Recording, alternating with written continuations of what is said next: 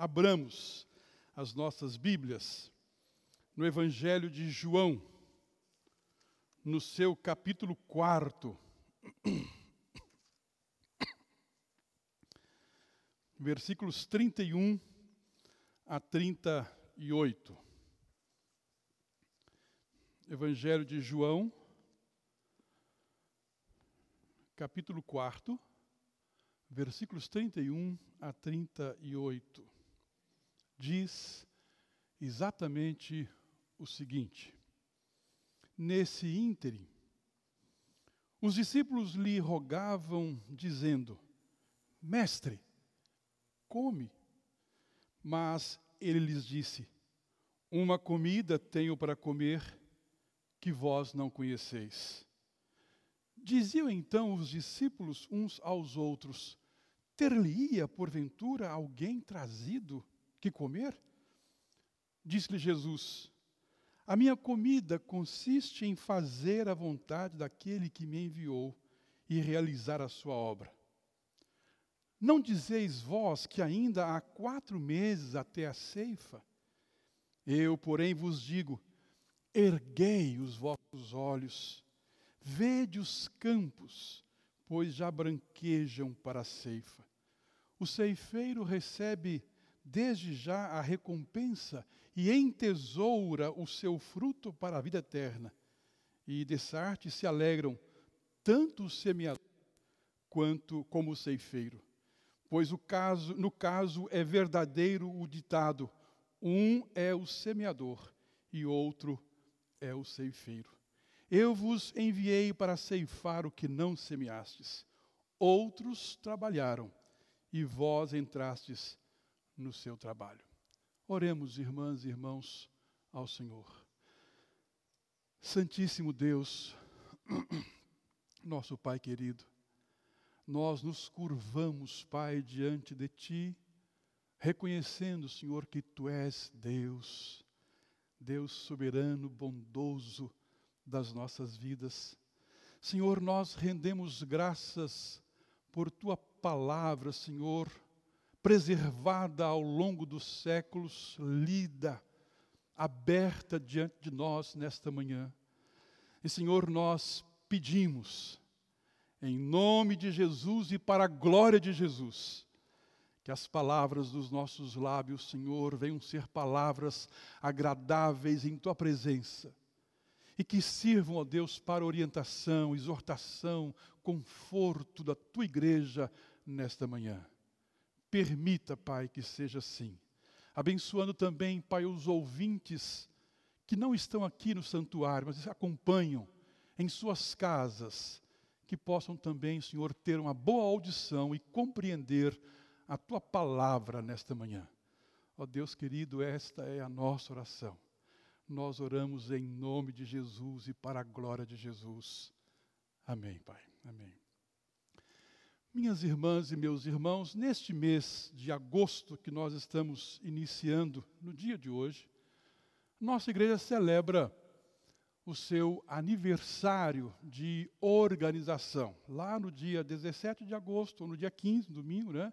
nós iremos celebrar mais intensamente essa data quando, há 74 anos atrás, a igreja passou a ser organização jurídica aqui em Americana, mesmo existindo desde 1870, quando chegaram aqui os primeiros presbiterianos vindo do, do sul dos Estados Unidos da América. O fato é que nosso país, eu tenho publicado, nós temos publicado no nosso boletim algumas informações missionárias mostrando aí a realidade dos estados brasileiros com relação à presença da igreja presbiteriana em si. Mas o fato é que hoje no Brasil não há não há nenhum estado, não há nenhum município, não há nenhuma cidade, não há nenhum povoado sem a presença da igreja cristã, seja ela presbiteriana ou não. A igreja do Senhor Jesus Cristo está presente no Estado brasileiro, em solo brasileiro. Ou vertente católica, romana, ou vertente protestante, reformada, pentecostal, ne neopentecostal, dê o nome que você quiser dar, mas está presente. É? No Brasil, o que não falta é a igreja. E às vezes isso nos leva a perguntar por que que a presença dessa igreja na nação brasileira não consegue transformar, não consegue melhorar o caráter da república, o caráter dos seus governantes, do próprio brasileiro em si. Às vezes porque falta visão à própria igreja. Às vezes porque falta visão à própria igreja como ela é em si mesma. O texto que nós lemos faz parte da, daquela, daquele diálogo anterior. O Senhor Jesus sai da Judéia e volta novamente para a Galiléia. E nesse retorno à Galiléia, João diz que ele tem que passar pela província de Samaria, que era um território meio hostil, ruim para qualquer judeu. E Jesus chega numa cidade chamada Sicar, e ele fica à, porta da cidade enquanto os discípulos vão buscar alguns víveres. E ele, perto, perto de, uma, de, uma, de um poço de água, trava ali um diálogo com uma mulher samaritana. Conversa interessante que Lucas registra quase que na. João registra quase que na íntegra. De repente, então, chegam os discípulos. Chegam os discípulos, e aí vem a narrativa. Nesse íntere, os discípulos lhe rogavam, dizendo: Mestre, come. Senhor, olha, eu tenho uma comida para comer que vocês não conhecem. E começam a cochichar entre si, mas será que alguém trouxe alguma comida enquanto nós estávamos fora? Que comida é essa que ele está falando? E aí ele colava a dizer: A minha comida consiste em fazer a vontade daquele que me enviou. E em seguida vai dizer: Olha, ergam os olhos, erguei os vossos olhos, ampliem a sua visão, vejam os campos, já branquejam para a ceifa. Eu queria, meus irmãos e minhas irmãs, nesta manhã, falar sobre a visão, a visão da igreja. A visão da igreja. Sobre a visão da igreja, olhando para a experiência de Jesus Cristo dos cristãos e para a realidade dos nossos dias, nós podemos dizer que, primeiramente, a igreja precisa ter uma visão real de si mesma. E este talvez seja o maior desafio da igreja cristã. E quando eu falo igreja cristã aqui, eu quero falar de igreja cristã derrubando os muros denominacionais, que às vezes nós levantamos e erguemos como fortalezas. Mas a igreja do Senhor Jesus Cristo no Brasil precisa ter uma visão real, nítida de si mesmo. O que significa isso, meus irmãos e minhas irmãs? É a necessidade que ela ou nós, como igreja, possuímos de ter essa visão de nós mesmos, de uma fazer uma, uma introspectiva, olhar para nós mesmos a fim de perceber qual é a nossa natureza. Qual é a natureza da igreja? Qual é a natureza de sua missão? Quais são as suas características? Qual é a razão de ser da igreja? E entender que, quando nós fazemos essa leitura base, ou pela, pela ótica, pelos óculos de Cristo, nós vamos entender que na igreja do Senhor Jesus Cristo tem que ter necessariamente amor, perdão, reconciliação, restauração, serviço, de uma igreja que seja mais lava-pés do que lava-mão. Como Pilatos, só eu quero lavar minhas mãos. Há muita igreja hoje que tem simplesmente lavado as suas mãos e nós não temos mais uma igreja que lava os pés. Uma igreja que, é, que seja consciência da república, consciência da nação. Nós perdemos a visão de nós mesmos. Aqui em Americana, meus irmãos e minhas irmãs, vira e mexe, surgem algumas igrejas. Aqui mesmo, perto do viaduto aqui, tinha uma igreja. E eu passava por ali, vinha lá a igreja, a placa da igreja, tudo. De repente aquela igreja não estava mais ali, estava em outro lugar, foi para outro lugar. E vai mudando, vai mudando. Algumas igrejas americanas que, se fecharem as portas, nós não vamos sentir falta nenhuma. Aliás, eu ousaria dizer, olha, tem algumas igrejas que são boas igrejas, mas que se puder evitar, seriam melhores. Porque igrejas que perderam completamente a visão de si mesma, não sabem qual é a sua natureza, não sabem qual porquê que existe, qual é a sua missão, não tem amor, não tem perdão, não tem serviço, não tem restauração, não tem reconciliação, não tem nada daquilo que o Senhor Jesus Cristo nos ensinou. Pelo contrário, às vezes nós temos hoje igrejas neuróticas, e crentes nervosos e às vezes neuróticos também. A visão da igreja. É importante, é mistério, irmãs e irmãos, que tenhamos uma visão real, nítida de nós mesmos, edificada, edificada sobre o seu fundamento, Jesus Cristo irá agir no mundo da mesma forma que Cristo agiu não basta ter a doutrina dos apóstolos, é preciso ter a prática dos apóstolos. Na, na sexta-feira, eu fui até a cidade de Rio Claro fazer o sepultamento da, da dona Floriza Camargo Guilherme, 105 anos e 8 meses, quase 106 anos. E combinei com o Gilberto e com o Neto de esperá-los lá no, no, no Benaiá. Não é? Fui um pouquinho mais cedo, um frio danado, né? vi ali alguma senhora, dona Olga, a, a irmã da dona Alzira, que eu esqueci o nome, a corintiana lá, sentei ali com ela no sol e fiquei ali conversando com as duas, pegando um solzinho enquanto o Gilberto não chegava. Aí uma delas, a, a corintiana, falou assim, pastor, há um tempo atrás eu, eu, eu frequentava, eu morava numa outra casa de idosos, e tinha um amigo meu, evangélico, que começou a me levar para a igreja. E eu fui com ele. Eu fui. Foi um, dois, três, quatro, vários domingos. Até que um dia, pastor, ela contando, e eu ali, ah, até que um dia eu, ele falou assim: olha, você vai se batizar. Não vou, vai.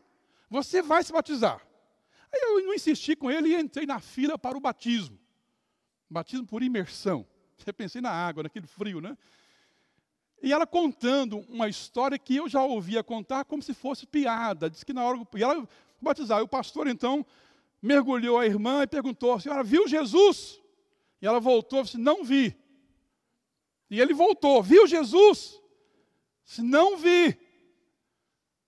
E ele voltou: você tem certeza que ele mergulhou aqui? Ela me contou isso, Hélio. Aí nesse ponto a dona Olga Zanini disse: mas pastor as pessoas procuram Jesus nos lugares mais equivocados, mais errados. E aí, meus irmãos, ela falou algo que eu fiquei na hora, me emocionei, porque eu não esperava aquilo de Dona Olga. Dona Olga é moradora do Benaiá, vai fazer quatro anos agora que está no Benaiá. Ela foi, entrou lá no dia 15 de agosto de 2017, é, salve melhor juízo. Ela disse, pastor, se eu vejo Jesus no Senhor, quando ela falou aquilo, eu me emocionei, comecei a ficar arrupiado, o frio foi embora e fiquei contente. Fiquei contente porque na simplicidade dela, assim, eu vejo Jesus do Senhor, eu vejo Jesus aqui na, na, no, no, nos cuidadores dos idosos, dos enfermeiros e tal. Ela foi explicando onde ela via Jesus Cristo. Meus irmãos e minhas irmãs, nós precisamos nos parecer com o Senhor Jesus Cristo, como igreja. Quando nos chamam de cristãos, ali estão os cristãos, são os pequenos cristos. Você, eu, nós, como igreja, precisamos nos parecer com o Senhor Jesus Cristo, de tal forma que quando olharem para nós, quando conversarem conosco, tenho a impressão de estar falando com o próprio Cristo. Não é pretensão isso, é objetivo de vida. Então eu, eu desejo, eu sonho com uma igreja cristã no Brasil. Uma igreja que lava os pés, que não lava as mãos, que não se acovarda, mas que tem uma visão real, nítida de si mesmo como igreja, que entende qual é a sua natureza, qual é a sua missão, quais são as suas características, e de parecer cada vez mais com o Senhor Jesus Cristo. A visão da igreja. A igreja precisa ter uma visão real de si mesma. Em segundo lugar, meus irmãos e minhas irmãs, a igreja precisa ter uma visão real do reino de Deus. Do reino de Deus. E aqui, às vezes, vai um puxão de orelha para nós mesmos. Porque nós, às vezes, temos uma visão tão equivocada da igreja que achamos que a nossa igreja ou a nossa denominação é o próprio reino de Deus. E não é. A igreja presbiteriana não é o reino de Deus, assim como a igreja católica, ou metodista, ou assembleia, ou batista, ou renovada também não é o reino de Deus. Sabe por quê, meus irmãos e minhas irmãs? Porque o reino de Deus é infinitamente maior do que a própria igreja. A igreja faz parte do reino, mas não é o reino. Ela é comunidade do reino. Ela é parte integrante e constituinte do reino de Deus. Mas o reino de Deus é muito grande, maior, muito maior. Às vezes nós confundimos igreja do Senhor Jesus Cristo com a igreja presbiteriana, ou com o templo, com o espaço que nós usamos aqui é, consagradamente ao Senhor. Mas a igreja é muito mais do que isso. E ela tem que entender ou ter a visão do dinamismo do reino de Deus. Eu já encontrei servos de Deus aqui em Americana que nunca pisaram numa igreja presbiteriana ou católica, nunca. Mas eu entendo que aqueles, aquelas pessoas ali estão debaixo do guarda-chuva do reino de Deus. E de alguma forma, o dinamismo, o poder do reino de Deus vai atingindo essas pessoas, dando a elas valores do reino de Deus. Então, meus irmãos e minhas irmãs, a visão da igreja, a igreja precisa ter uma visão real de si mesma e uma visão real do reino de Deus. Entender que ela não é o reino, ela faz parte do reino, e que o reino é amplamente, mas muito mais amplo do que a própria igreja. E em terceiro e último lugar, sobre a visão da igreja. A igreja tem que ter a visão real de si mesma, uma, visão real do reino de Deus, e também a igreja precisa levantar os olhos para o céu, sem tirá-los da terra. A igreja precisa levantar os olhos para os céus, ter a visão dos céus e, ao mesmo tempo, não tirar os seus olhos da terra. Como diz uma teóloga, olho no peixe e olho no gato. Não somente pensar, ó, oh, pensai neste lar lá do céu, hino bonito da nossa inologia, que nos faz pensar, nos faz desejar, nos faz ansiar o céu. Isso é bom. Mas, meus irmãos, minhas irmãs, nós devemos ser igreja que tenha assim os olhos focados no céu, sem tirá-los da terra, e sermos uma igreja cada vez mais engajada, porque não há como a igreja professar a fé em Deus sem exercê-lo para com o seu próximo. Não há como. Você não tem como professar a sua fé sem se relacionar com as pessoas, com os seres humanos, com os outros filhos de Deus. Não temos. A fé que eu professo verticalmente ela se traduz, se concretiza, se verbaliza horizontalmente na segunda, na terça, na quarta, na quinta, na sexta, no sábado, no domingo, na forma como eu trato, como eu levo as pessoas, como eu me relaciono com elas. O Evangelho registra uma experiência mística muito bonita. O Senhor Jesus sobe ao monte e leva consigo Pedro, Tiago e João talvez com o propósito de orar, estava chegando a hora do Senhor Jesus Cristo ser assunto ao céu, crucificado. E de repente, os evangelistas narram que aparecem lá no monte dois personagens veterotestamentários. Moisés e Elias e começam a conversar com o Senhor Jesus Cristo. Ah, como eu queria saber o teor dessa conversa, o conteúdo desse bate-papo, desses três nomes: Senhor Jesus Cristo, Senhor dos dois, Moisés e Elias. Uma experiência mística, fantástica, tremenda, tão boa, que Pedro não se aguenta e fala: Senhor, mestre, bom é estarmos aqui façamos três tendas: uma para o Senhor, uma para Moisés e outra para Elias. Deixou até ele, Tiago e João para escanteio. Bom estarmos aqui. Bom estarmos aqui, não é? A exceção daquela, do frio que entra pelaquela porta ali, não é? Está quentinho, está gostoso. Bom estarmos aqui. Vamos ficar aqui, entre quatro paredes. Bom é sermos presbiterianos.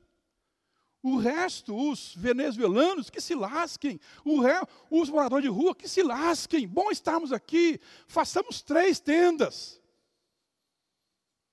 O Senhor Jesus não entrou naquela conversa de Pedro, porque Pedro estava somente com os olhos no monte. Lá na planície, lá embaixo, tinha um homem pedindo aos discípulos: Olha, o meu filho está aqui endemoniado e não, os teus discípulos não puderam com, com ele. Lá na planície tem gente na miséria. Lá na planície tem gente endemoniada. Tem gente precisando ouvir o Evangelho. Então, meus irmãos e minhas irmãs, a igreja, a visão da igreja, uma visão real de si mesma, de sua natureza, de sua missão, uma visão real do reino de Deus, que é maior do que a igreja, e uma visão que nos possibilite olhar para o céu sem tirar os olhos da terra. Olho no peixe, olho no gato. Para que sejamos igreja engajada, militante, a tal ponto de, se algum dia tivermos que fechar as portas, a cidade lamente.